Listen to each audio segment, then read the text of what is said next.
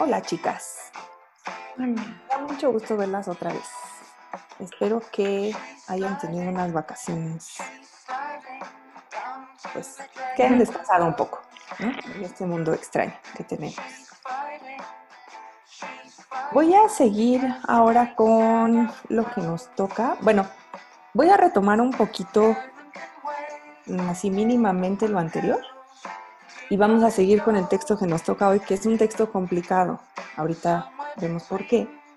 Y a partir de, lo, que vimos con Friedan y lo que vamos a ver con Butler, después quiero que hagan, bueno, haremos aquí, pero quiero que hagan ciertos vínculos con lo que vamos a ver en poscolonialismo. Porque aunque son dos temas separados, hay muchos vínculos que tienen en común. Entonces, para que vayan poniendo ojo por ahí. Bueno, nada más un pequeño aviso. Estamos justo a la mitad del curso. Voy a, o sea, no hoy, no se preocupen, pero en, estos días voy a revisar cómo vamos con las evaluaciones, etcétera. Me comunicaré con ustedes por si, bueno, algo va fallando por ahí. Tenemos perfectamente tiempo de que todo el mundo se ponga al corriente. Entonces ya haremos eso, nada más les, les aviso. Déjenme ustedes también paciencia porque tengo que revisar tareas y tareas y tareas y tareas, pero sí las voy a revisar. Entonces, eh, nos, nos comunicamos en estos días para ir viendo cómo va lo de la evaluación y para que al final tengan, bueno, para que tengan una buena nota y que tengan un, un tiempo de, de pausa, porque si, si, si, hiciéramos finales, o sea, mi idea de no hacer finales es justamente que tengan una pequeñísima pausa entre el final de este semestre y el inicio del siguiente. Porque si hacen finales van a tener como un fin de semana y no me parece sano. Entonces, de eso se trata. Bueno, ese es un pequeño aviso parroquial y ya saben que si tienen dudas, que si se atrasaron con algo, cualquier cosa me pueden escribir. No se preocupen. Seguimos en, en el modo de todo puede pasar en este mundo, así es que nos tenemos que flexibilizar.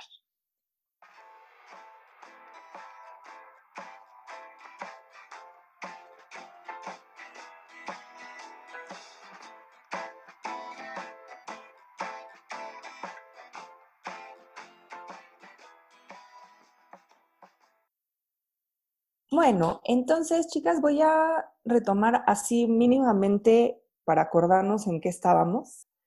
Habíamos pasado de una larga, muy larga historia de la teoría literaria con una serie de autores que se preguntan, por una parte, por la esencia de lo literario, qué es lo que hace a un texto literario y qué es lo que tenemos que estudiar en un texto literario, y por otra parte, por el lugar de la literatura en la cultura. Habíamos visto como toda esta historia con ciertos representantes, obviamente, no completa, y de pronto hicimos un corte. Ese corte en realidad ya estaba. Ese corte en realidad está desde el postestructuralismo. Pero todavía en el postestructuralismo hay una cierta, un cierto modo de utilizar el lenguaje que sigue siendo esta misma forma de presentar la teoría como una herramienta con ideas que podrían ser generales o universales. Y de pronto ahora hicimos un corte donde nos dimos cuenta que esta historia tiene una serie de hilos en común. Y esos hilos en común es que la historia viene básicamente de Europa, con algunas excepciones en los extremos que, por cierto, son en el siglo XX son las potencias que dividen a mitad del siglo XX, que es Estados Unidos y Rusia. Entonces, básicamente esa historia viene de ahí. Y segundo, es una historia escrita fundamentalmente por varones. Y entonces tratamos de voltear la mirada hacia otro lado y lo primero que estamos tratando de hacer es ver qué es lo que dicen las mujeres, no propiamente sobre esta historia de la teoría literaria, hay mucho, ¿eh? Hay muchísimo de feminismo en la teoría literaria. Pero lo que yo quiero que vean aquí es ciertas bases del feminismo que van a alimentar la reflexión más específica dentro de la teoría literaria. Entonces, ¿qué es lo que están haciendo las mujeres y con postcolonialismo vamos a ver qué es lo que se hace desde otros lugares. No le quiero llamar otros centros o desde la periferia porque ahí ya hay una categorización, simplemente desde otros lugares. Y empezamos por Betty Friedan, que recuerden, cuando revisamos el texto de Betty Friedan fuimos dejando como muchos post-its de banderita diciendo cuidado aquí, cuidado acá, cuidado con la raza, cuidado con la clase, cuidado con la idea de que la narrativa del héroe es universal. Fuimos dejando post-its, pero ya en la propia Betty Friedan había un desplazamiento de la reflexión. Y ese desplazamiento nos llevaba a preguntarnos cómo se presentan los personajes femeninos dentro de la trama. Y lo que veíamos era que por un lado había ciertas tramas donde el personaje femenino es el héroe y había una gran cantidad de tramas donde el personaje femenino en realidad funciona en la medida en que es excluida de la narrativa del héroe. Es decir, que no puede ocupar ese lugar. Obviamente les hice el paréntesis de aguas con la, narrativa del héroe porque históricamente esa forma de concebir al sujeto del cual se está narrando algo es una forma que privilegia ciertas formas de violencia, es decir, superar los obstáculos a cualquier coste, y también una forma muy peculiar de individualidad, que es que el héroe siempre se separa, se separa de su comunidad, de sus seres amados, y eso es lo que lo hace ser héroe. Entonces, general privilegia al individuo. Esos son simplemente post-its que dejamos. No necesariamente todos los héroes son así, pero tienden a hacerlo. Sin embargo, vimos en Betty Friedan ya esto, ¿no? Cómo se aborda la representación literaria de los personajes femeninos y su relación directa con cómo nos concebimos en cuanto sujetos femeninos y todo lo que de ahí puede derivar. Fíjense cómo cuando ustedes leen una novela, si ponen atención a este tipo de representación, pueden hacer un análisis muy rico en lo que toca a la posición de los personajes, la forma en la que establecen relaciones, qué papel cumple en una trama, si hay o no desarrollo del personaje y en qué medida eso repercute culturalmente. Todas esas cosas ya están en, esa, en ese análisis realmente de militancia feminista que hace Betty Frida. Hay muchísimo más aquí, o sea, en, en, esta, en este campo en el que estamos, feminismo, poscolonialismo, hay una cantidad de trabajos inmensa, inmensa. Entonces ustedes pueden buscar y se van a encontrar con mil y un trabajos de feminismo donde ya podrán ir acotando estas ideas muy generales. Lo mismo pasa con este texto que nos toca leer hoy, que es el de Judith Butler. Judith Butler, en este texto sobre melancolía y género, lo que hace es presentar una cierta forma de concebir la noción de género. Y la vamos a ver con cuidado porque es una noción que ha causado muchísimos problemas. Entonces vamos a tratar de verla con cuidado en este texto. Eso es muy importante. En general, todas las personas que hacen teoría tienen un desarrollo. Lo pueden ustedes incluso pensar en términos narrativos. Empieza su personaje teórico y dice ciertas cosas, postula ciertas cosas, pero conforme pasa el tiempo y se encuentra con otras ideas, etcétera, puede cambiar algunas de esas cosas o puede reforzar otras. Entonces, el pensamiento de un autor no es estático. El pensamiento de un autor o autora siempre hay que tomarlo en los textos que estamos leyendo. Y si después leemos otro texto, hay que abrirnos a la idea de que probablemente está diciendo otra cosa. No solo está aumentando, es decir, sumando a la teoría que ya tiene hecha, sino que muy probablemente está matizando, está cambiando, está revisando. Ojo con eso, vamos a ver lo que Butler quiere decir con género en este texto sobre melancolía y género.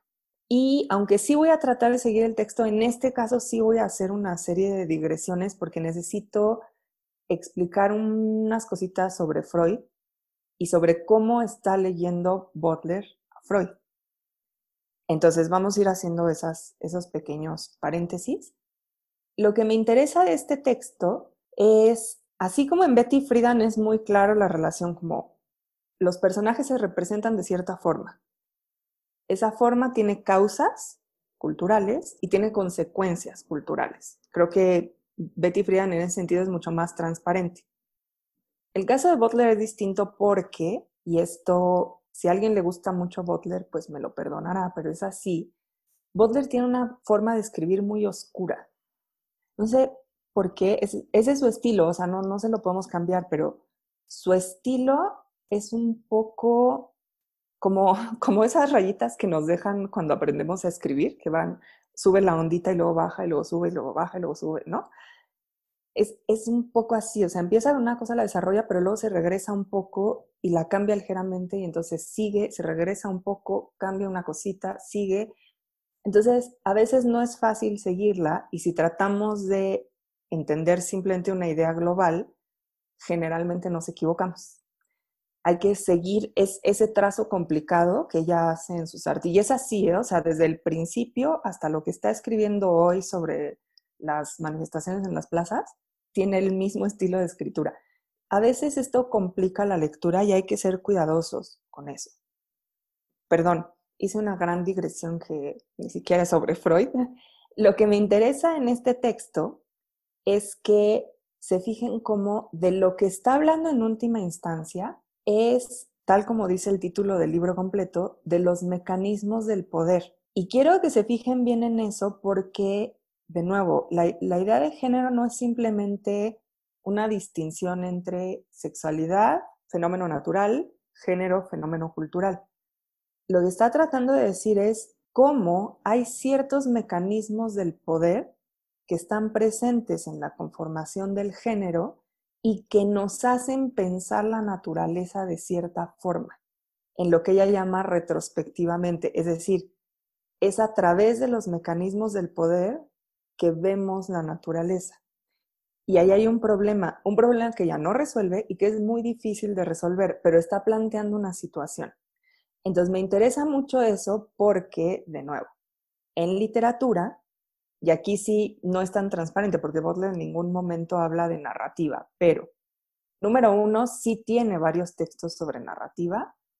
Uno que es muy bueno es un, un texto, ay, se me acaba de ir el título ahorita me acuerdo. Pero es un texto sobre raza y género y ahí podemos ver cómo, de hecho, ella está haciendo una mm, aplicación, bueno, me parece muy feo esa palabra, pero sí, una aplicación de sus propias ideas a un texto literario. Estoy tratando de acordarme cuál es el nombre del texto. Según yo es pasar, o sea, passing. Y este passing lo analiza en, un, en una narración del el renacimiento de Harlem de Nella Larsen y es una cuestión sobre raza y género y es, es un análisis súper interesante. Si ustedes quieren ver cómo la propia Butler hace un análisis literario, váyanse a ese texto de passing. Miren, tiene la palabra passing. No me acuerdo exactamente cómo se llama, pero la palabra passing está ahí. Eh, y es sobre Nella Larsen. De hecho, Nella Larsen también está en el título. Entonces así lo pueden buscar cuando tengan otra pantalla y pueden ver cómo lo hace. Y en lo que se fija Butler es en cómo se conciben los cuerpos, los sujetos y sus relaciones a partir de relaciones de poder.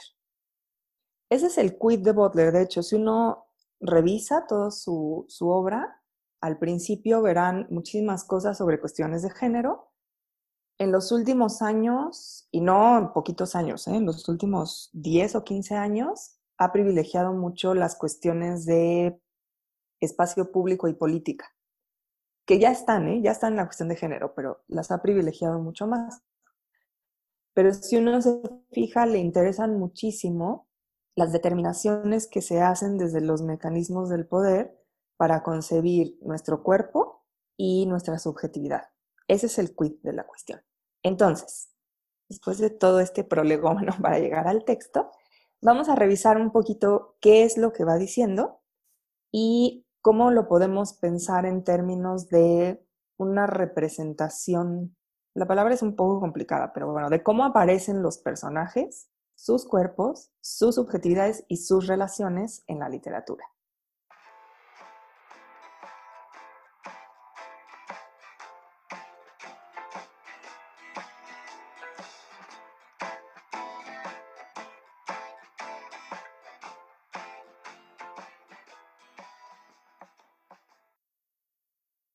Para, poder empezar a ver el texto, les quiero explicar un desarrollo del pensamiento de Freud.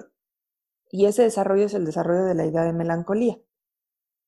Quiero que entiendan una cosita antes. Freud pertenece a un grupo de pensadores que muchos autores, a partir de Paul Ricoeur, denominan los pensadores de la sospecha. Paul Ricoeur le llama hermenéutica de la sospecha, porque Paul Ricoeur es hermeneuta pero esto se ha extendido muchísimo y les dicen los pensadores de la sospecha, más allá de la hermenéutica. ¿Por qué son los pensadores de la sospecha?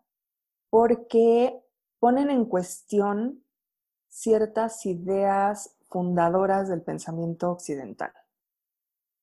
Estas ideas fundadoras son que hay ciertos principios, es decir, fundamentos, bases, de el conocimiento, de la moral, y básicamente conocimiento moral y mundo estético que rigen el mundo del conocimiento, el mundo de la moral y el mundo de la estética. Esto es muy esquemático, pero básicamente ponen en cuestión esto. Y esos pensadores son Nietzsche, Freud y Marx. ¿Qué ponen en cuestión? Bueno, Nietzsche inaugura, por decirlo así, un giro hacia el lenguaje cuando dice en el fondo, los principios que nosotros decimos son los principios del pensamiento, no son sino estructuras del lenguaje. Como verán, un gran discípulo de Nietzsche es Derrida, ¿no? Marx lo que dice es, lo que nosotros llamamos cultura no es sino el producto y el reforzamiento, o bien en enorme medida el cuestionamiento, de una serie de relaciones de producción, de una serie de relaciones materiales. Es decir, no hay una especie de espíritu, particularmente de Occidente, sino que hay una historia de relaciones materiales, de relaciones muy tensas. Y de ahí se deriva lo que llamamos espíritu, cultura, etc. Y Freud lo que va a hacer es llegar a decir eso que nosotros llamamos conciencia, y que de hecho colocamos en el centro de todo, de nuestra subjetividad, de nuestra capacidad de conocimiento del mundo, de nuestras relaciones, no es sino lo que se muestra de una serie de mecanismos psíquicos. O sea, hay todo un engranaje de mecanismos psíquicos que no vemos y a la parte que sí vemos que es resultado de esos mecanismos, le llamamos conciencia en la figura del iceberg es muy común para explicar esto. Entonces lo que está diciendo es, sí, nosotros estamos hablando de esta punta que se ve y la privilegiamos y decimos que es el centro de todo, pero esa punta no es sino el resultado de todo lo que está debajo. Y ahí es donde viene, bueno, toda la teoría del inconsciente, del preconsciente, de la represión, etc. Freud pertenece a, esta, a este grupo de pensadores y quiero que les quede muy claro aquí una cosa. Aunque si uno estudia psicoanálisis como, decir, como objeto de estudio, evidentemente la preocupación del psicoanálisis son los mecanismos psíquicos. Pero cuando uno habla de la escuela de la sospecha, los pensadores de la sospecha, lo principal jamás es el mecanismo psíquico, es las categorías que utilizaron para poner en cuestión ciertos fundamentos del pensamiento occidental. Por lo tanto, se trata de un problema cultural. Entonces, así como en Brooks hicimos muchísimo énfasis en decir, ojo, psicoanálisis y literatura no es psicoanalizar al autor, no es psicoanalizar a ningún personaje, no es psicoanalizar al lector. Aquí con Butler pasa exactamente lo mismo. Butler no está diciendo, y por eso les digo, hay, que leerlo con mucho cuidado, Butler no está diciendo, todos tenemos una psique y en todos nosotros nuestra psique funciona así. Y entonces así decidimos, o más bien llegamos, ¿no? derivamos en que con qué género nos identificamos. En ningún momento del texto dice eso. Lo que está diciendo es que culturalmente Freud tiene una, serie de aciertos y que si seguimos esos aciertos, podemos repensar la idea del género y de hecho criticar el género a partir de los mecanismos del poder, del análisis, de la crítica, de los mecanismos del poder. Entonces, ojo con eso, ¿no? O sea, no, no intenten hacer una especie de, clínica con un personaje, ¿no? Si diciendo, ah, Butler dice que entonces la melancolía deriva en el género. Ah, sí, entonces este personaje está triste y por eso, o sea, no está hablando de eso. Está hablando en realidad de una serie de mecanismos y eso es lo que vamos, en lo que vamos a poner énfasis hoy. Ahora, vamos a irnos un poquito para atrás, vamos a situarnos en Freud. Antes de ir a esto que hace Butler, vamos a situarnos en Freud. Y a Freud sí le interesaba, él realmente pensaba que hay una psique y que esa psique determina a los sujetos. En Freud, muy, bueno, no muy al inicio, en realidad ya, era un, un doctor célebre para cuando empieza la Primera Guerra Mundial. Y cuando empieza la Primera Guerra Mundial, bueno, más bien cuando ya lleva un tiempo la Primera Guerra Mundial, Freud empieza a recibir muchísimos pacientes que claramente tienen una serie de traumas producto de la contienda bélica. Y en algún momento Freud empieza a interesarse muchísimo en los padecimientos específicos de estas personas relacionados con la guerra. Tiene muchos textos al respecto. Uno de esos textos, que es más o menos del 17, es Duelo y Melancolía. Así se llama ese texto. Y en duelo y melancolía, Freud hace una distinción muy interesante que, ojo, mucho ojo, después va a cuestionar él mismo. Y esta distinción es la siguiente. Una pérdida normal, lo que sea que eso quiera decir, pero una pérdida normal es aquella que nos provoca un dolor y ese dolor desaparece cuando sustituimos al objeto que hemos perdido. Es decir, lo que Freud dice es, nosotros somos un, núcleo de libido, libido es energía vital. Es, por supuesto, gran parte de lo que conforma la sexualidad, pero no solo es sexualidad. Si, si yo establezco vínculos afectivos con mis primos, lo que Freud, ese Freud ¿no? del, del 17 diría es, claro, o sea, la libido marca ese objeto con una cierta energía, porque esa energía nos da satisfacción. Es, un, proceso de mantener siempre en activo la libido, porque es mantenerse vivo. Mantener en activo la libido es mantenerse vivo. Entonces, lo que dice es, bueno, yo quiero mucho a mi primo. Mi primo, o sea, se muda, eh, en el caso más terrible se muere, y entonces ese vínculo con el objeto queda truncado. ¿qué es lo que pasa? Que nuestra psique quiere volver a ese objeto, no lo quiere perder, por supuesto. Quiere volver, pero la realidad le dice una y otra vez, no está, no está aquí. Uno lo busca y no está, uno lo busca y no está, uno lo busca y no está. Ese proceso doloroso de buscar eso que ya no está es el proceso de duelo.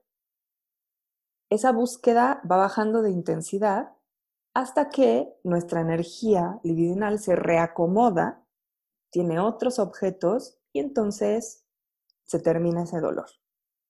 Esa sería una explicación psicoanalítica del 17 del duelo. Pero entonces Freud se empieza a fijar que muchos de sus pacientes nunca terminan este proceso. O buscan y buscan y buscan y buscan y nunca terminan. Y a ese proceso que él llama en ese momento patológico, le llama melancolía. La melancolía, la palabra es viejísima, algunos de ustedes seguramente saben, viene de la bilis negra, de la medicina hipocrática, y bueno, tiene una historia fascinante y larguísima. Y en Freud, la melancolía es un proceso que al principio él llama patológico, mediante el cual, como no puedo aceptar el principio de realidad que me dice que el objeto amado ya no está ahí, lo que hago es interiorizarlo. Él usa una palabra mucho más fuerte que es incorporarlo. Y es, es, es una explicación fascinante porque lo que él, él dice es que ese objeto perdido lo incorporamos, es decir, lo hacemos parte de nuestro propio cuerpo como un fantasma. O sea, llevamos el fantasma del objeto perdido dentro de nosotros. Pero entonces todo el proceso de buscar al objeto, perderlo, enojarse porque ya no está, entristecerse, etc., en lugar de ocurrir en relación con la realidad, ocurre en relación con la propia subjetividad. Y entonces, claro, aquello se vuelve, o sea, como, si nosotros mismos fuésemos el, sujeto que ha perdido y el objeto perdido. Y por lo tanto, esa, esa tensión, puesto que está incorporada, no se termina nunca. En un principio a Freud esto le llama un proceso patológico. Entonces lo que dice es que lo que hay que ayudar, eh, perdón, lo que hay que hacer es ayudar a los pacientes pues, a aceptar la pérdida, ¿no? Decir, no, ya no está, tampoco está en ti, tienes que desplazar esa energía, o sea, sustituir al objeto. Cosa que, por cierto, no solo Freud se criticó a sí mismo, sino que todos sus alumnos le criticaron. Un objeto de amor es insustituible, nunca sustituyes al objeto. Pero entonces, años después, Freud se empieza a dar cuenta de que ese proceso, mediante el cual se incorpora un objeto perdido, es muy común no es solamente estos pacientes que se habían visto afectados por la guerra, sino que es un proceso muy común en, en, pacientes muy jóvenes, así niños, adolescentes, en pacientes más grandes, es muy común. Y en lo que consiste es en tomar ese objeto de amor, incorporarlo y hacer que ese objeto de amor sea una especie de idealización de lo que queremos ser. Piensen, o sea, tiene lógica, en la medida en que el objeto de amor nos reafirma, nosotros de alguna manera queremos complacer ese objeto de amor, ser todo lo que tengamos que ser para mantener ese vínculo. Entonces, claro, si interiorizamos ese vínculo, entonces la idealización está dentro de nosotros y, según la teoría de Freud, en el yo y el ello, lo que sucede es que ese objeto de amor incorporado, ese fantasma que vamos dentro, se convierte en el super yo, es decir, en la conciencia.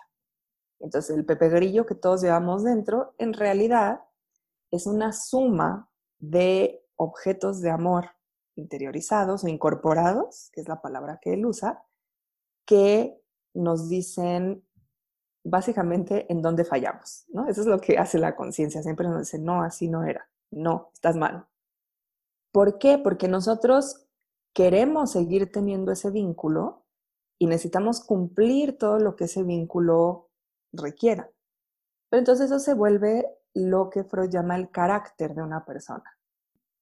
Carácter no en el sentido de peculiaridad, ¿eh? o sea, ay, qué curioso carácter tiene, sino carácter en el sentido de la exigencia que una persona se hace a sí misma.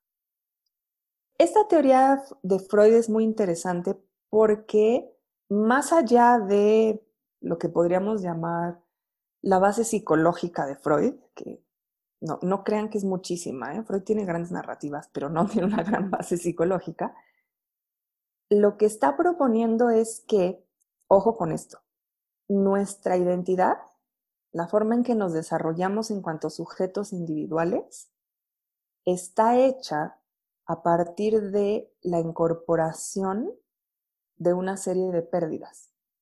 Entonces nuestra identidad en gran medida es la historia de aquellos objetos de amor que elegimos y de cómo los dejamos ir mediante una incorporación. Y es muy interesante, es como si dijera, lo que nosotros llamamos yo no es una unidad así individual, absolutamente separada de todo lo demás, sino que lo que nosotros llamamos yo es toda una historia de amores y pérdidas. Lo que hemos llegado a hacer, lo hemos llegado a hacer por los vínculos que hemos establecido y por la forma en que los hemos perdido. Y esto es muy interesante. En Freud es muy interesante y en general es muy interesante porque la identidad entendida de una forma completamente epistemológica, pues es un concepto abstracto. Pero la identidad en, la vida real es un proceso complejo. Y esa complejidad es muy interesante vista desde esta óptica de esos fantasmas que incorporamos. No sé si les ha pasado a alguna de ustedes, pero es muy común que alguien en la vida les diga, ¿cómo te pareces a?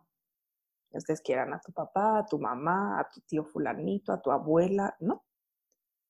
Ese cómo te pareces a muchas veces tiene un componente físico, evidente, no hereda ciertos rasgos, pero también tiene componentes menos visibles.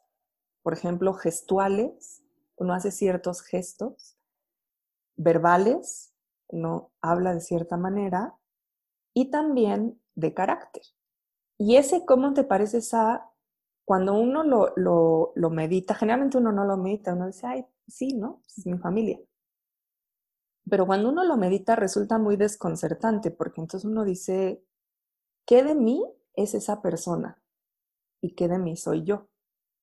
Y es un poco indistinguible. Y eso es muy desconcertante, porque uno dice, bueno, entonces, ¿quién soy yo? Bueno, este es el proceso que está tratando de describir Freud a partir de la idea de melancolía.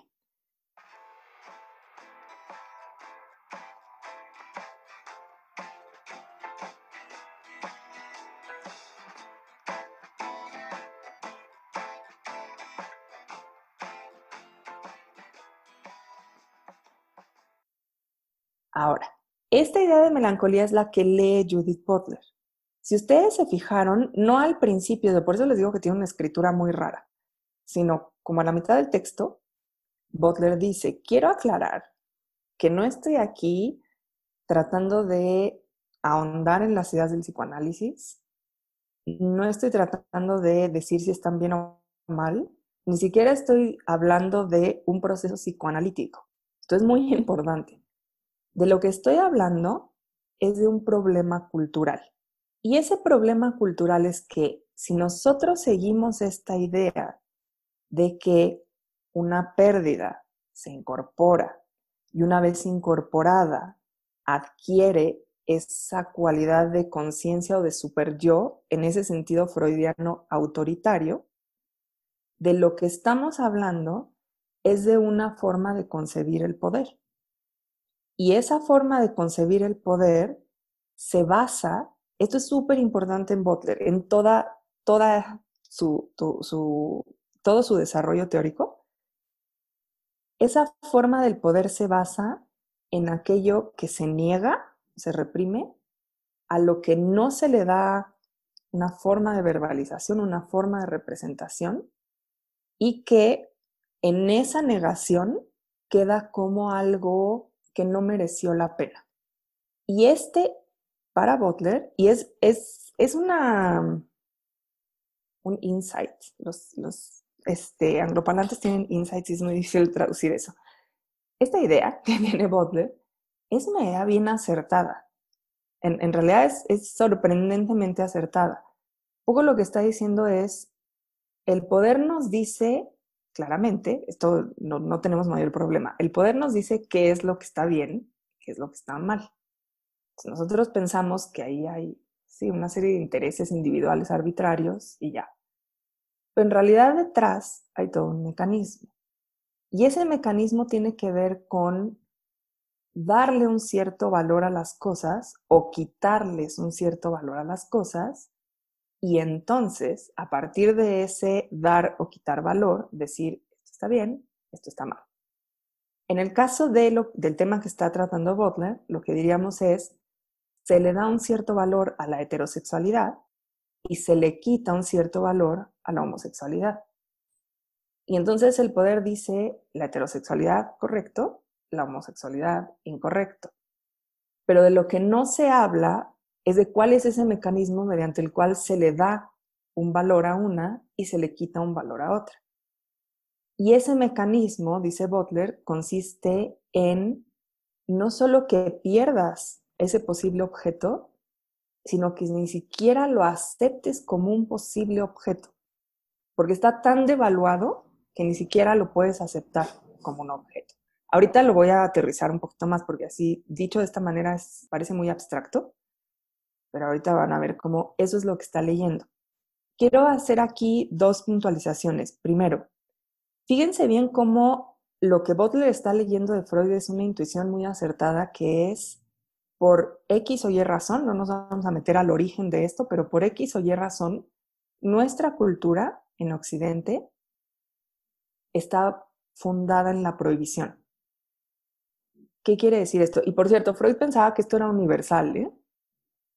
Lo que hoy está un poco en cuestión en la antropología es si sí es universal, qué tanto, ¿no? Pero en Freud, y lo que está retomando Butler, la idea es, en el momento en que ya hay una serie de normas sociales, y por lo tanto podemos hablar de una cultura, previamente ya se ha impuesto una prohibición.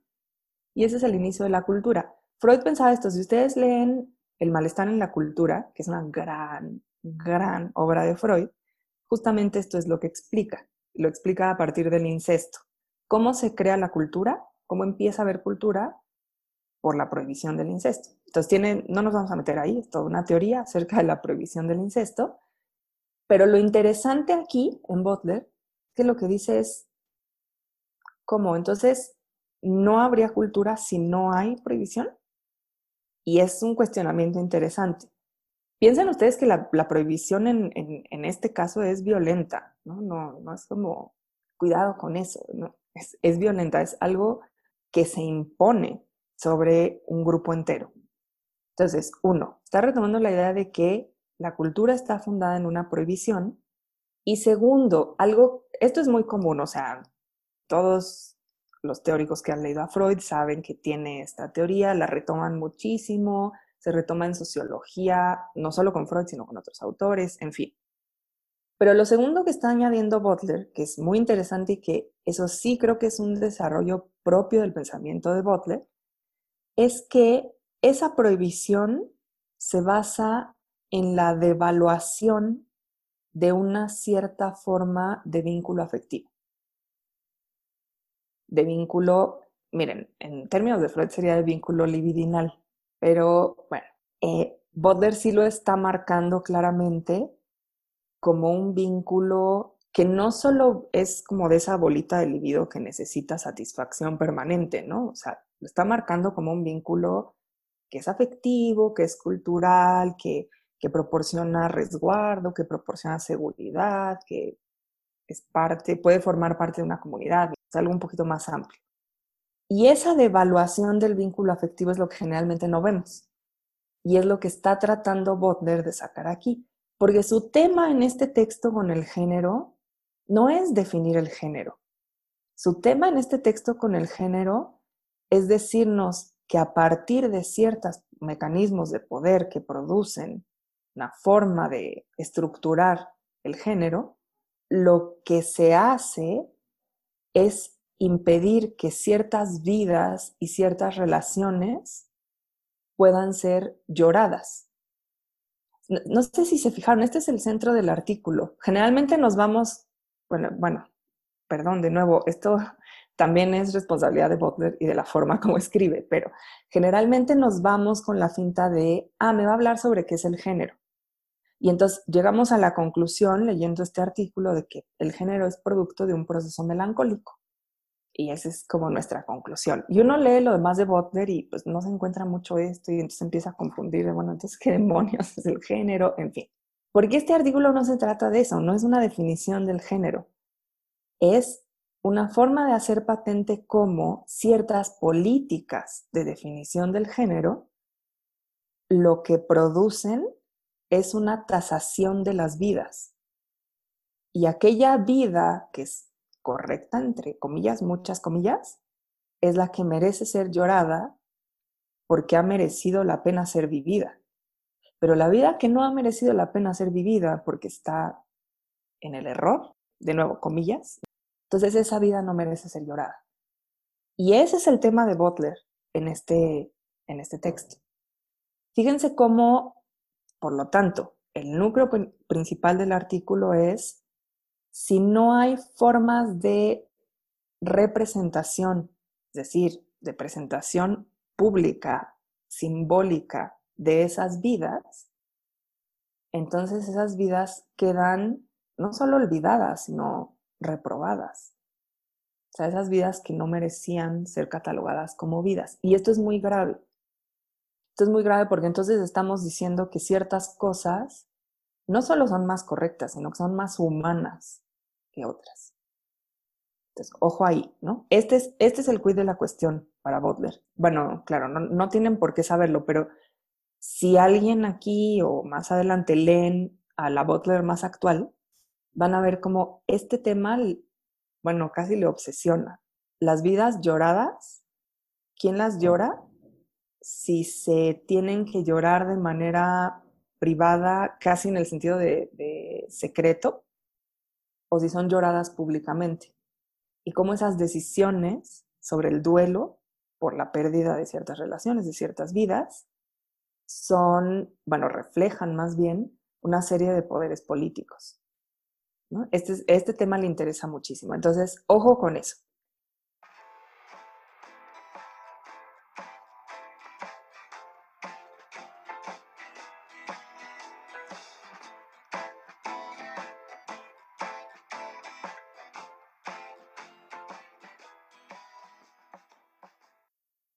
Ahorita pasé un poco así, me fui a Freud, me fui a la mitad del artículo, al final del artículo, pero si regresamos al texto y vamos un poquitito más en orden, lo que hace Butler es lo siguiente. Empieza por explicar el mecanismo de la melancolía en Freud, que es este mecanismo mediante el cual yo pierdo un vínculo, entonces lo incorporo y en esa incorporación o esa preservación fantasmática, como le dice Freud, de ese vínculo, lo que formo dentro de mi propio yo es un super yo o una conciencia. Ese objeto ideal que me juzga. Ahora, esta, esta idea general, Butler la sitúa, y, y, todavía aquí va de la mano con Freud, ¿eh? Butler la sitúa específicamente en la cuestión de lo femenino y lo masculino. Es decir, ¿cómo es que llegamos a identificarnos como femenino o como masculino? A esto Freud le llama posiciones, posiciones de eh, el sujeto. Ojo, que Butler una cosa que le critica a Freud es la pobreza de las posiciones, ¿no? ¿Sabes? masculino, femenino, y ahorita van a ver, lo que dice es, pues no son más que una serie de representaciones ritualizadas, pero lo que Freud dice es, hay dos posiciones, masculino y femenino, ¿cómo es que llegamos a decir yo soy esto, o sea, yo me coloco aquí o yo me coloco acá. Hasta ahí va todavía con Freud. Ahora, Butler lo que dice es, bueno, si lo leemos a través del mecanismo de la melancolía, tendríamos que pensar que para colocarse en esa posición, que es una posición exigida, ¿no? una posición de conciencia, tendríamos que haber perdido un vínculo previamente y lo tendríamos que haber incorporado. ¿Qué vínculo perdimos para colocarnos en esa posición? Y lo que Butler plantea, insisto, no psíquicamente, o sea, no está hablando de cada una de nosotras de manera individual y de cómo crecimos de chiquitas, no está hablando de eso. Culturalmente, dice Butler, el vínculo que hemos perdido es el vínculo homosexual. Es decir, y esto lo dice tal cual en una parte, si se acuerdan del articulito, perdón, voy a hacer un gran paréntesis aquí. Cuando salimos de vacaciones estaba segura que había subido el texto, completamente segura. Y ayer que me metí a poner mensajitos de a ver, etcétera, dije no lo había puesto. Entonces les pido una gran disculpa por dejarles el texto un día antes, fatal de mi parte. No tienen por qué tenerlo leído completo ahora, lo siento mucho, Cierro este paréntesis, ya, pero sí léanlo, es un texto muy interesante. Ok, lo, lo que dice Butler en una parte del texto, si llegaron ahí lo recuerdan, es para que la niña se asuma en la posición de femenino, hace falta que previamente haya negado cualquier vínculo posible con la mamá.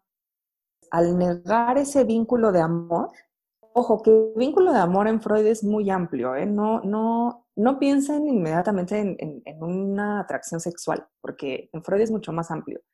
La libido establece vínculos básicamente con lo que sea, ¿no? En ese sentido es como una especie de núcleo hirviente de la sexualidad, ¿no? No importa qué mientras sea de satisfacción, pero también es porque es mucho más amplio. O sea, yo establezco vínculos y Freud lo dice claramente, por ejemplo, con una nación, con un territorio geográfico, con una casa, con objetos, o sea, es decir, objetos físicos. Y esto Freud lo tiene clarísimo. Y no es que hay una, o sea, no, no estás atraído sexualmente por una nación, ¿no? Pero sigue siendo la libido. Ojo con eso. Bueno, entonces, la niña, para colocarse en la posición de femenino, previamente tuvo que haber negado el vínculo de amor con la mamá. Y ahí tuvo que haber una prohibición. Ese vínculo de amor con la mamá está prohibido. Cuando se me prohíbe, yo pierdo, o sea, la niña pierde a la mamá como vínculo de amor. Y como lo pierde, pero no quiere perderlo, entonces lo incorpora. Dentro de sí, ella es la mamá, porque no la quiere perder. Pero hacia afuera, el objeto de amor, eh, a partir de esta prohibición, el objeto de amor permitido, entonces tiene que ser el papá, porque ya no hay la mamá. Y puesto que ella es la mamá, pues el objeto de amor tiene que ser el papá. Esto, evidentemente, conlleva una cadena sucesiva de posiciones masculino-femenino. Y culturalmente tiene que venir desde antes, si no, no hay todo este proceso. Pero entonces, ¿qué es lo que ve Judith Butler ahí?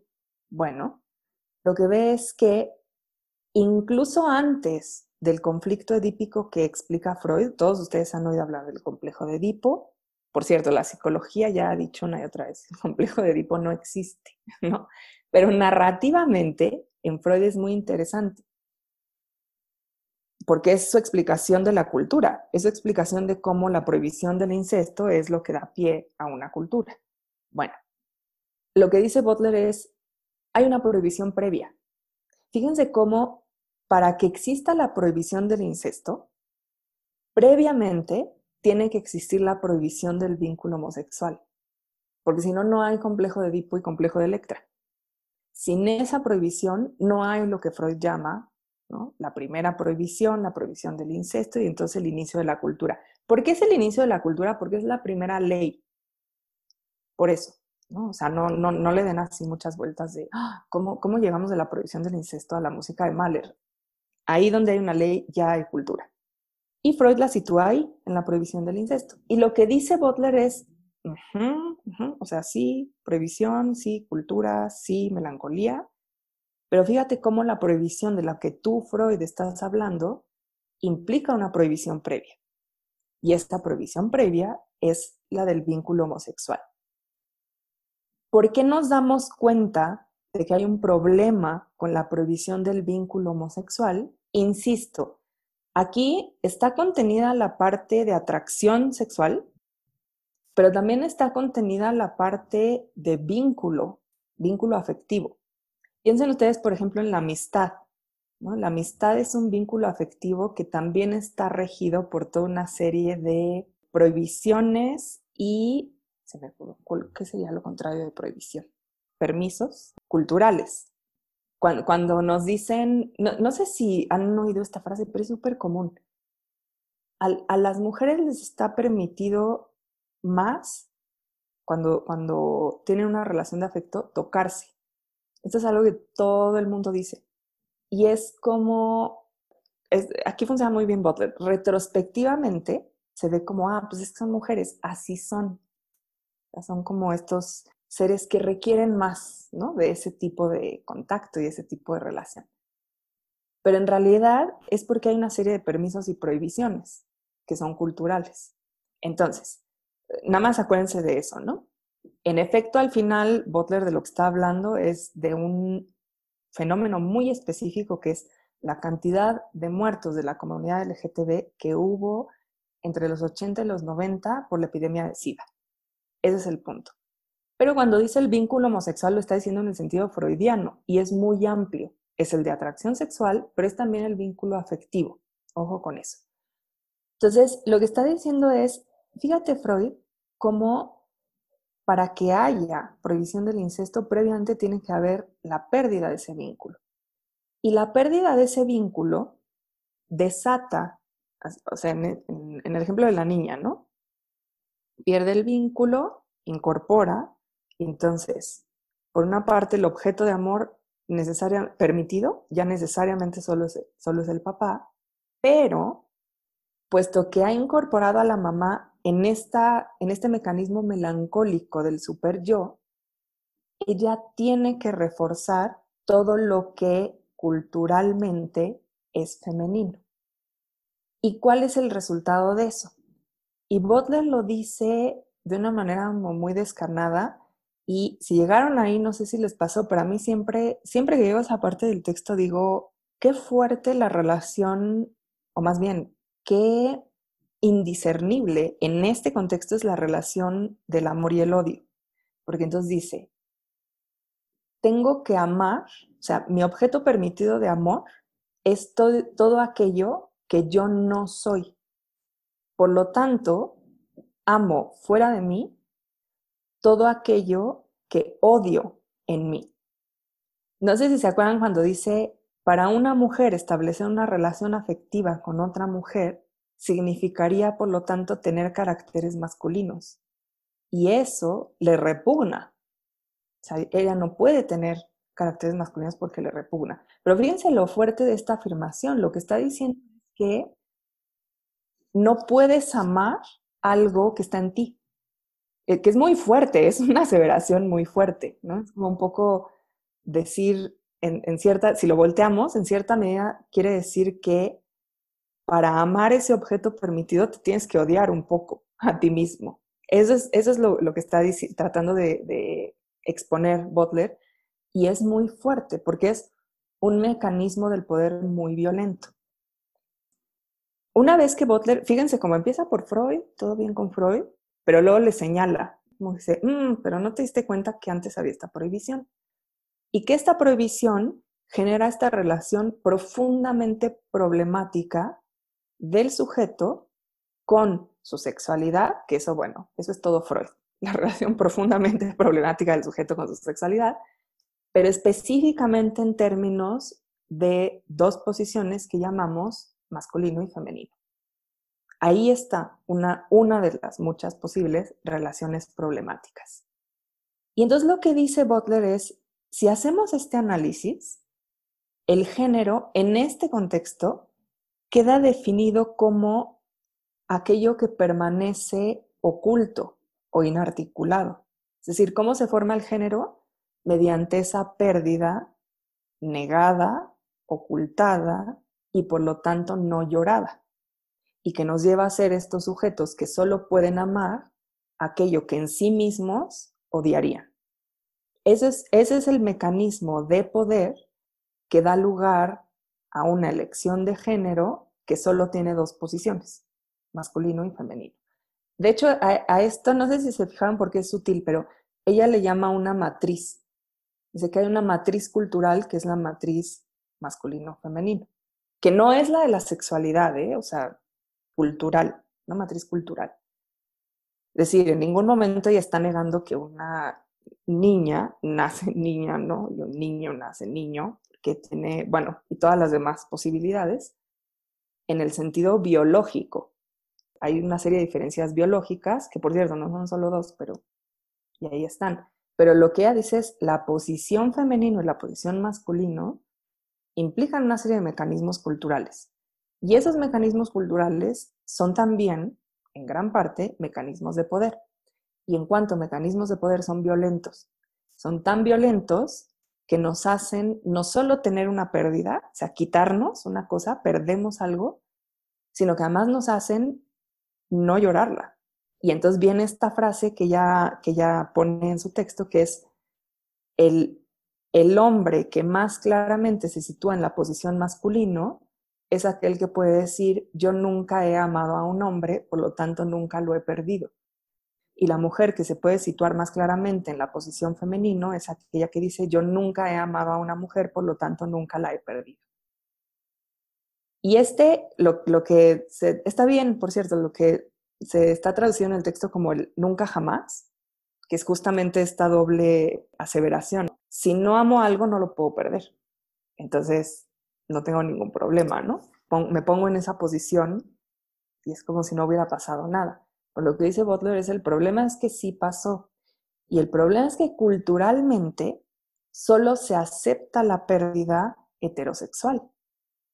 Por lo tanto, una pérdida de un vínculo homosexual no tiene la plataforma cultural para ser llorada. Y esto en los sujetos puede generar niveles de dolor tan profundos, y lo dice en el texto, que pueden llegar incluso al suicidio. Cuando, cuando se estudian, ella específicamente está hablando de la comunidad LGTB, pero cuando se estudian comunidades en general, y digo en general porque sé que Butler después lo hizo con otras comunidades, comunidades que no tienen una plataforma para llorar sus pérdidas, se sabe que esas comunidades tienen una serie de manifestaciones del sufrimiento muy extremas. Ella lo ha, lo ha analizado, por ejemplo, con los palestinos, lo ha analizado con la comunidad LGTB y lo ha analizado con ciertos sectores sociales más de clase, ¿no? Tiene que ver más con la pobreza y la precarización. Lo que dice es, en todos esos casos, el mecanismo del poder consiste en decir, esas vidas no valen lo suficiente como para llorarlas, por lo tanto, no deben ser lloradas. Por lo tanto, hacemos como si no hubiéramos perdido nada. Y lo que pasa es que, en, digamos, en la parte permitida, de las, las vidas correctas y permitidas, parece que no pasa nada. En efecto, no se ha perdido nada, estamos todos bien. Pero en las comunidades que sí han perdido, estas pérdidas que se quedan soterradas van generando ciclos cada vez más violentos de dolor. Y ahí tenemos un problema claramente humano, pero también tenemos claramente un problema político, porque hay unas comunidades que sí pueden llorar sus pérdidas y otras que no. ¿Qué es lo que está pasando ahí en términos de poder? Y en el caso de la comunidad LGTB, y ella está hablando del fenómeno de la epidemia de SIDA, esto es muy claro en toda la década de los 80 y parte de la década de los 90. Bueno, no toda la de los 80, más bien entre esas dos décadas.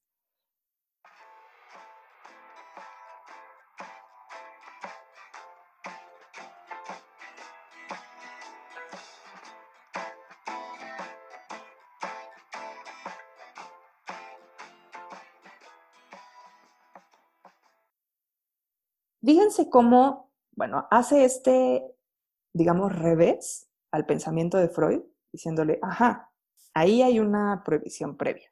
Y entonces se va a una, digamos, primera conclusión, en cierto sentido, ok, esa economía de la prohibición, esa economía del poder, provoca una relación muy problemática con las posiciones de femenino masculino mucho ojo aquí, ¿no? Considerarla siempre culturalmente. Y entonces da otro paso todavía más allá de esto. Y dice, esto lo, lo podemos ver si analizamos con cuidado el fenómeno del drag, que ella ya lo ha hecho en otros textos anteriores, que son textos completamente dedicados a la cuestión de género. Aquí claramente hay, hay una preocupación específicamente política por el duelo no solo por el género, sino una preocupación política por el duelo. Y lo que Butler dice es, si nosotros nos fijamos en el drag, el drag lo que hace es un performance del género. Es decir, lo que hace es exagerar todas aquellas marcas que culturalmente, de manera casi ritual, se nos ha dicho que conforman lo femenino. Lo interesante es que al presentarlas de esa manera, exagerada, lo que pone de manifiesto es que en efecto esas marcas son repeticiones ritualizadas. Lo femenino no es, no sé, tener, no tengo la verdad de qué, pero bueno, no sé, tener un peinado increíble, ¿no? Por ejemplo. Eso no constituye lo femenino. Pero el drag, cuando, cuando exagera eso, en ese momento uno dice, ¿en serio? ¿En serio es lo femenino? Lo que dice Butler es, el carácter imitativo del drag pone de manifiesto el carácter imitativo de lo femenino. El hecho de que nos han repetido una y otra vez hasta el cansancio que eso es lo femenino, como si, y e, aquí está, ya se los había dicho, pero esta es la parte súper interesante. Entonces uno dice, ah, posición femenino, estas son las marcas. Y entonces, retrospectivamente, a partir de ese performance, retrospectivamente uno dice, ah, claro, eso es lo femenino. O sea, nace una niña y ya sabemos cómo va a ser. Ya sabemos cómo va a ser porque eso es lo femenino. Lo que dice Butler es muy interesante. Este es, este es un ojo cultural. Es decir, culturalmente, a partir de toda una serie de mecanismos, llegamos a esta idea de lo femenino. Pero en lugar de decir, ah, miren, hay todos estos mecanismos que nos llevan a pensar esto como femenino, lo que decimos es, oh, lo femenino. Así debe ser desde que nacemos y nos saltamos todos los mecanismos. Hay un proceso ahí de justo de ocultamiento que nos dice esto es lo femenino. Y lo que dice Butler es, no se trata de decir que entonces no, nada de eso es femenino, porque entonces en realidad caerías en un mecanismo contrario. Y ella lo dice, no sé si se fijaron, esto rara vez se le cita a Butler y lo dice en este texto y por ahí en otro par de veces si tú haces exactamente lo mismo, pero con la heterosexualidad, el mecanismo de poder es el mismo. O sea, no, no puedes hacer exactamente lo mismo. Tienes que reformular el mecanismo de poder. No, no cambiar el centro, sino reformular el mecanismo de poder. Lo interesante de ver y lo que se ve en el drag es que esa idealización de lo femenino, esa incorporación del objeto de amor prohibido, esa exageración de los rasgos en el performance del drag, es algo que ella llama un, no es lugar, pero no, me, no me acuerdo si le llama lugar, creo que no. Yo le voy a decir lugar, un lugar absolutamente inhabitable. Es decir, no hay una mujer que cumpla con todos esos rasgos. Y no hay, por cierto, un hombre que cumpla con todos los rasgos exagerados de la masculinidad. Ahí Butler, no sé si se fijaron, encuentra un problema en, en, el drag king, o sea, en el, drag que hacen mujeres vistiéndose de hombres, porque dice, es, es muy difícil hacer el mismo análisis, porque en el caso contrario, justamente se trata de rebajar lo que se muestra. Y en el caso de las drag queens hay que exagerar lo que se muestra. Entonces, es, un poquito difícil hacer el análisis en los dos. Pero el hecho es que en cualquiera de las dos posiciones, ella les llama inhabitables, no, o sea, no porque sean este, áridas o algo así, les llama inhabitables porque no hay nadie, nadie en el planeta que cumpla o haya cumplido o vaya a cumplir sin infringir en ningún momento una prohibición. No hay nadie. No está habitado por nadie. Miren, a mí, me gusta mucho un ejemplo que una vez puso un profesor, que era el de la silla ergonómica, que algunos de ustedes ya me lo han oído seguramente. La silla ergonómica, sí, o sea, se toman una serie de medidas, ah, no, sí, porque entonces aquí va el apoyo lumbar y entonces las piernas quedan a esta altura y tal. Y se toman una serie de rangos, entonces se hace la silla y se anuncia la silla como la silla ergonómica, la silla donde te vas a sentar y todo va a quedar en su lugar. No te va a doler nada por estar ocho horas ahí porque todo va a estar en su lugar. Lo curioso es que, y así lo decía este maestro, el señor de esas medidas no existe. No hay nadie que tenga exactamente esa combinación. Por lo tanto, siempre, la silla nunca, siempre algo te va a molestar de la silla, porque eso no existe. Poquito lo que está diciendo Butler aquí es, el género creado culturalmente a partir de la prohibición, es esa silla. Y por más que uno se trate de sentar y poner todo en su lugar, algo no va a estar bien, algo se va a desplazar, algo se va a mover, algo no va a ser tal como la cultura lo está exigiendo. Ahora, el problema central no es ese. Ese, en términos generales, creo que desde antes de Butler ya lo teníamos un poquito más dominado. la idea de que estas idealizaciones son idealizaciones. El sujeto de conocimiento es una idealización. El sujeto ético es una idealización. El sujeto estético es una idealización. Porque somos seres con cuerpos, con circunstancias, con relaciones, y eso siempre implica matices. Entonces, eso ya lo teníamos un poquito más dominado desde antes de Butler. El problema para Butler es que esta forma de concebir, esta forma, no de concebir, esta forma de producir el género en nuestra cultura, esta forma de desarrollarse el género en lo que deviene es justamente en una forma de repudio a el dolor de ciertas personas. Y esa forma de repudio al dolor de ciertas personas, lo que genera, más bien, genera dolor, ¿no? Esto es ya lo que vimos. A lo que nos tiene que llevar a nosotros es a repensar el costo político, en este sentido de lo humano y del dolor humano, ¿no? El costo político que tiene producir una identidad a partir de un mecanismo que repudia, que niega y que vuelve abyectos ciertos vínculos no sancionados por el poder. Es, ese es el núcleo de lo que está, sé que lo dije muy largo, pero ese es el núcleo de lo que está diciendo Butler. Si, se van casi, casi al final, estoy segura que está en las dos últimas páginas, ella dice, el problema con esta forma de producción del género en nuestras sociedades es que políticamente lo que se hace es volver abyectos ciertos vínculos, volver abyectos a ciertos sujetos. Y este proceso, bueno, es un proceso violento, pero además es un proceso que le niega una parte de humanidad a ciertas personas. Más adelante, en, en un texto que se llama específicamente duelo, política y tiene un tercer componente que ahorita se me va. Es un artículo que está, ay madre mía, hoy tengo una memoria fatal. ¿Cómo se llama este libro? Vidas que importan, vidas, yo creo que vidas que importan. Boulder tiene un texto sobre duelo y política donde dice por qué se publican ciertos obituarios y otros no.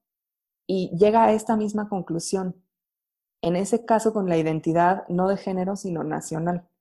Lo que dice es, para que la identidad nacional se mantenga, requiere marcar como abyectas a otras identidades, porque entonces así se reafirma en sí misma. El mecanismo es exactamente el mismo que con lo heterosexual y lo homosexual. Y el problema que ve Butler es justamente que hay violencia, hay dolor y por lo tanto hay un problema político. Si tus decisiones en la esfera pública están provocando violencia y dolor, tienes un problema político. Y lo que está tratando de señalar en este artículo es precisamente eso. Y de hecho termina diciendo que la identidad no tiene por qué oponerse al deseo. Y, a ver, es, la identidad no tiene por qué oponerse al deseo y el deseo no tiene por qué estar marcado por el repudio. Esa es la conclusión fuerte a la que llega. Y esto es muy interesante porque nos habla mucho de cómo están representados, justamente aquí vamos a hacer una especie de paralelo con Betty Frida. No solo cómo se representan los personajes femeninos, cómo se representan los deseos de esos personajes. Ese deseo es siempre un deseo prohibido o hay personajes femeninos que simple y sencillamente pueden manifestar su deseo y actuar conforme a su deseo. En ese deseo representado en ciertos personajes, o bueno, puede ser, claramente esto es más fácil de encontrar en una narrativa, pero no solo tiene por qué ser un personaje, puede también ser una voz poética. Ese deseo está fundado a su vez en un repudio previo o no. o es un deseo libre de ese repudio previo. No sé, creo que ya les había yo dicho esto cuando vimos a Betty Friedan, pero a mí uno de los de las consignas feministas que más me gusta es la de Argentina. Bueno, una de las de Argentina que dice nos mueve el deseo. Y me gusta mucho por dos cosas. Primero, porque coloca a las mujeres en una posición deseante, que eso ya es per se un desplazamiento. Generalmente, aquí, aquí sería interesante verlo con este texto de Butler, ¿no? Porque la posición de femenino no solo es producto de una prohibición de cierto deseo, sino que incluso va más allá y es la negación del deseo. La posición de femenino generalmente es considerada como pasiva y se le niega el deseo. Mientras que a la posición de, masculino se le arroga este derecho de justificarse mediante el deseo. Ahí hay una oposición muy rara, pero más allá de, esto que podría analizarse todavía más junto con Butler, en esta consigna está colocar a la mujer en una posición deseante y segundo, no considerar al deseo como un mero interés individual, que es como generalmente lo concebimos, ¿no? O sea, el deseo, en este sentido, por cierto, de nuevo, muy freudiano de esta fuerza libidinal que lo único que quiere es satisfacción al, principio del pensamiento de Freud sí está eso, ¿eh? y por eso además generó tanto escándalo. Imagínense una sociedad victoriana que lo que está diciendo es que todo lo que tenemos que hacer es cumplir absolutamente todas las reglas para ser como sujetos abstractos, ¿no? Y de pronto llega Freud y dice, no, no es cierto, lo único que ustedes quieren es satisfacción, principalmente sexual. Entonces, claro, todo el mundo se escandaliza. Entonces, no, eh, no es, esa concepción del, del deseo. Si se fijan aquí en Butler, el deseo pasa por el vínculo.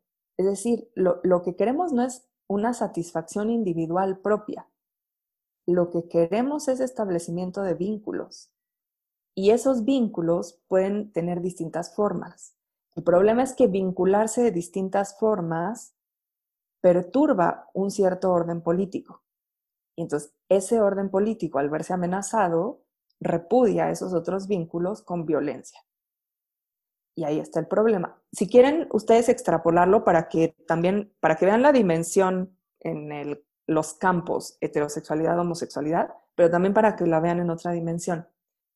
En los últimos años aquí en México se ha dado un debate muy interesante sobre, a ver, y aquí, por ejemplo, hay muchas formas de, de referirse y que es a su vez materia de debate, sobre los, los eh, grupos originarios, sobre los indígenas, sobre las primeras naciones. Hay muchas formas de referirse y tienen una connotación. Y uno de los argumentos muy interesantes es, bueno, por supuesto uno de los problemas, la relación de estos grupos con el Estado Nacional. Es decir, como el Estado Nacional exige que dejen de ser indígenas para entonces ser nacionales, que sean, se, paraguayos en lugar de ser guaraníes, que sean mexicanos en lugar de ser otomíes. Entonces, se conserva la cuestión indígena como una especie de pasado glorioso. O sea, en el pasado sí son gloriosos, pero en el presente están equivocados. Necesitan hacerse mexicanos. Este es como el, discurso del Estado Nacional. Y entonces hay un conflicto inmenso ahí. Nunca ha dejado de haberlo. Pero últimamente hay una discusión muy interesante que es si se puede fundar una comunidad que no dependa de la identidad nacional. Si podemos crear alguna forma de convivencia, es decir, de vínculo con estos grupos, o sea, de ellos para con nosotros y de nosotros para con ellos, que no pase por el Estado Nacional.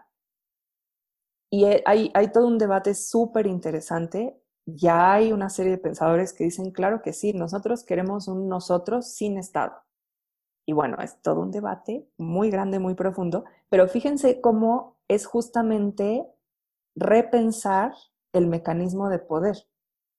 O sea, no se trata de decir, ah, no, claro, o sea, los verdaderos mexicanos son los indígenas. Y entonces los mestizos son los malos. Porque entonces, de hecho, esa, idealiza esa idealización de, los grupos indígenas, que está, por cierto, muy presente en las izquierdas que apoyan ciertos movimientos indígenas sin escuchar a esos movimientos indígenas. Eh, entonces es como, ah, no, todo lo urbano mal, ¿no? Todo lo mestizo, mal. Y, eh, o sea, es que esos movimientos ni siquiera están diciendo eso. Están planteando otra forma de vincularnos. Pero justo porque el vínculo no es un vínculo permitido, ahí es donde irrumpen la idea del Estado Nacional. Y entonces el Estado Nacional ya es una estructura que no nos funciona para establecer esos vínculos. Y ahí sí hay un gran peligro, y el peligro es que se ponga en cuestión el Estado Nacional. Y ahí es donde los mecanismos de poder entran en acción. Generalmente hay como dos, dos formas básicas que es o reprimen, o sea, o ejercen violencia, o absorben, digamos, ¿no? O sea, hacen suyo esa idea sin llegarla a cumplir plenamente. Esta es como la idea mucho de, nuestros, comillas, ¿eh? para los que estén oyendo, nuestros indígenas. De esta forma de celebrar, también entre comillas, y aprobar como ciertas costumbres y vestimentas y comidas, etcétera, siempre y cuando sean un producto de exhibición. Sea, si son un producto de exhibición de identidad nacional y de turismo, todo bien. Pero en el momento en que nos digan, ah, no, es que yo no soy como tú, yo soy así, no, ¿por qué? Tienes que ser mexicano, porque si no estás equivocado, estás atrasado, de hecho, es, es la forma, quizá hoy en día ya no tanto, pero históricamente, desde los años 20 hasta los 80, fue básicamente la forma de decírselos, ¿no? Es que si tú eres indígena estás equivocado porque estás atrasado. Guarda las costumbres como una forma de exhibición de un glorioso pasado, pero en el presente quítatelas, no puede ser así, porque nos, nos atrasas a todos.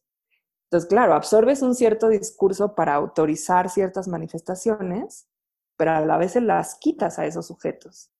Fíjense cómo, esto lo, lo digo para que puedan extrapolar, bueno, va a tener que ver con poscolonialismo, pero para que se den cuenta de la dimensión de lo que Butler está hablando. Butler no tiene un problema específico en su vida con el concepto de femenino y masculino. Butler tiene un problema con políticamente cómo llegamos a esos conceptos. Y lo que dice es, no, no tenemos por qué, no sé, hacer, pues, eliminarlos borrón y cuenta nueva. Lo que tenemos que repensar son los mecanismos de poder que nos llevan a concebir de esta manera en repetición ritualizada las posiciones de masculino y femenino. Es, ese es el quid de la cuestión. No es si existen o no, es mediante qué mecanismos de poder se producen. Y al, al ver eso en el centro de la mesa, lo que también se propone es crear una serie de mecanismos, y ella lo dice, y eso sí se los voy a leer porque es muy bonito. ya Bueno, si, si llegaron hasta el final del texto, se acordarán que ella pone un ejemplo muy concreto, que es el Names Project Quilt. El Names Project Quilt es, por cierto, pueden buscar fotos, muy bonito. Es un proyecto artístico que se hizo justamente para recordar a todas las personas del, colectivo LGBT muertas durante la epidemia, durante el, momento cúspide de la epidemia de SIDA.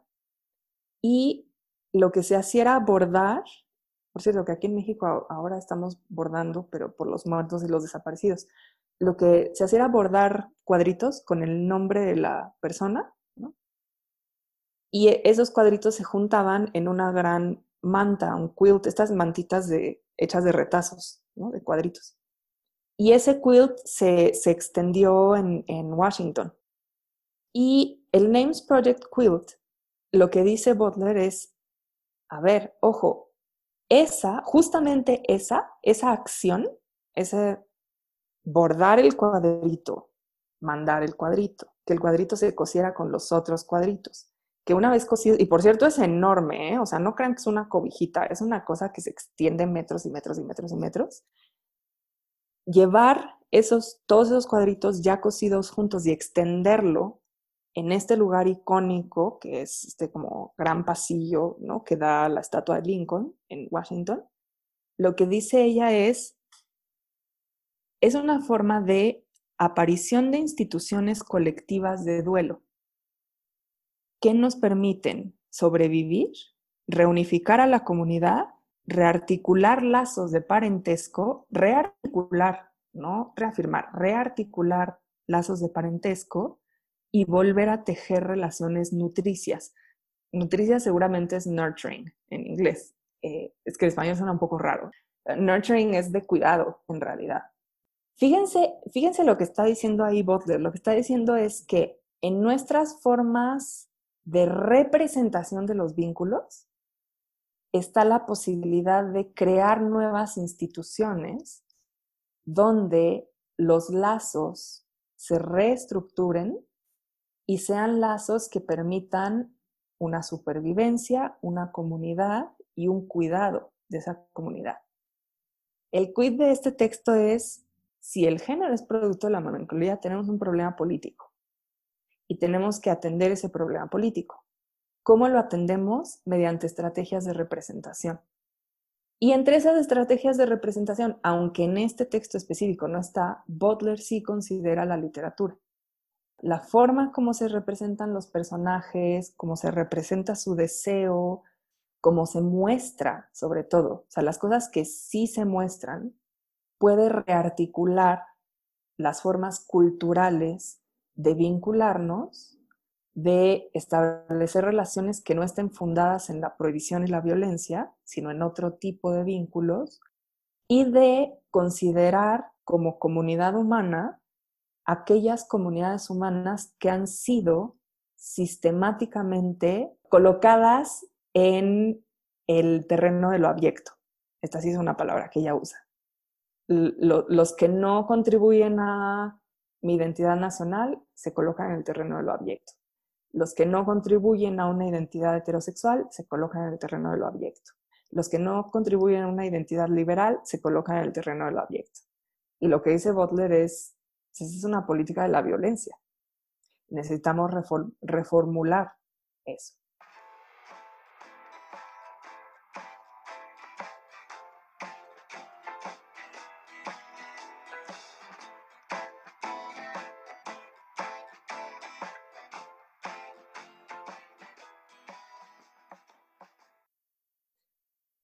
Fíjense cómo en términos, a ver, nosotros estamos viendo esto dentro de una idea muy, muy amplia que es feminismos. Dentro de esta idea muy, muy, muy, muy, muy, muy, muy, muy amplia de feminismos, lo que vemos con Betty Friedan es específicamente una preocupación por cómo se representa a la mujer y las consecuencias sociales, políticas, culturales que esa representación tiene. Mientras que lo que vemos en Butler es una especie de pasito hacia atrás para decir cómo llegamos en primer lugar a representar de cierta forma a los hombres y a las mujeres, a los varones y a las mujeres, mediante mecanismos de poder. ¿Dónde tenemos que poner el ojo entonces? En los mecanismos de poder. Entonces, si ustedes quieren hacer un análisis, insisto, si quieren ver cómo lo hace Butler, váyanse a ese texto sobre Nella Larsen, que es fabuloso. Pero si ustedes quieren hacer un análisis más por el lado de este tipo de pensamiento sobre cómo se produce el género, etc., lo que habría que ver es en la voz poética, en los personajes de la narración, en la intención de eh, la voz autoral, diferentes lugares de la creación literaria, cómo se articulan o cómo se presentan los vínculos eh, de afecto, de amor, sexuales, de parentesco, cómo se presentan los vínculos y si podemos identificar en esa representación o bien ciertos mecanismos de poder, es decir, ciertas prohibiciones, cierta colocación de algunas cosas en el terreno de lo que no vale, de vidas que no valen, de que son abyectas, o bien cierta aparición de esferas en las que esos vínculos se muestran y son esferas que se escapan a esos mecanismos del poder, como el Names Project Quilt. Miren, a mí una vez me entregaron un trabajo que me sorprendió mucho, con esto voy a terminar, donde el, el argumento principal era que en El Señor de los Anillos, el personaje al que había que ponerle atención era Sam, sea, que todo muy bien con Gandalf, Frodo y Gollum. Pero el personaje que, que era el que permitía que la historia se llevara a cabo era Sam. Lo interesante era que el hecho de que la persona que escribió este trabajo dijera, no, es, es Sam, es que Sam tiene una relación distinta a la que establecen todos los demás. Todos los demás establecen relaciones respecto del poder, obviamente del anillo, el poder por excelencia, pero también entre ellos, ¿no? De quién va, quién no va, este, a quién vencen, por qué, cuál es la estrategia, etcétera. Mientras que todo lo que le preocupa a Sam todo el tiempo es como súper doméstico. Pero, pero aquí hay pan para comer, ¿no? O sea, hay que comer, pero, pero hay que descansar. No, pero ¿te sientes bien? ¿Te sientes mal? ¿No? Y ese es el papel de Sam. Lo interesante del trabajo es que decía es porque los hobbits son jardineros, ¿no? Entonces el argumento era, como son jardineros, pues saben cómo cuidar las plantitas. Y entonces el, el, el argumento era muy interesante porque en última instancia invitaba a hacer una lectura donde sí había un, un resquicio para una relación que no tuviera nada que ver con el anillo. Y si el mundo se salva es porque alguien es capaz de no establecer una relación con eso. Entonces, el, el argumento era bonito, en última instancia era bonito. No, no sé si se puede probar así, prueba de todo, pero el argumento es muy interesante. Y un poquito eso es lo que está proponiendo Butler. ¿Dónde están esas relaciones que se escapan al poder? No que se contraponen a él, porque ahí ya es, vamos a jugar el mismo juego, sino que se escapan a él que son otro tipo de relaciones. Oído como decía Roland Barthes, aquello que se escapa, que se le resbala al poder, que no lo puede hacer. Y en el caso de los feminismos, para Butler, una de esas formas es replantear los vínculos amorosos. ¿Cómo replanteamos los vínculos amorosos?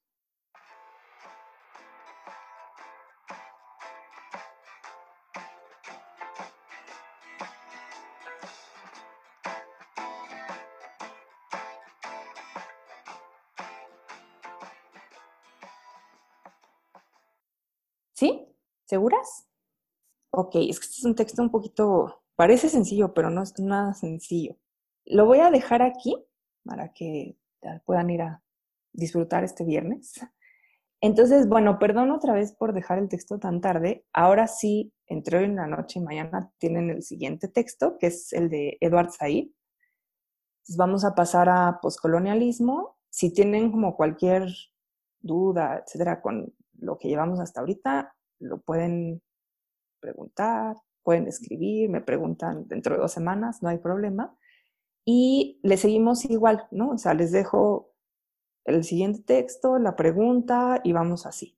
Ya les, les diré cómo vamos con las evaluaciones por si alguien se me va atrasando, etcétera. No se preocupen, ¿eh? O sea, no es para amenazarlos ni nada, es para decir, tenemos tiempo, vamos muy bien. Entonces, tenemos tiempo eh, para que en septiembre todo el mundo termine y así, o sea, última tarea y se terminó el curso.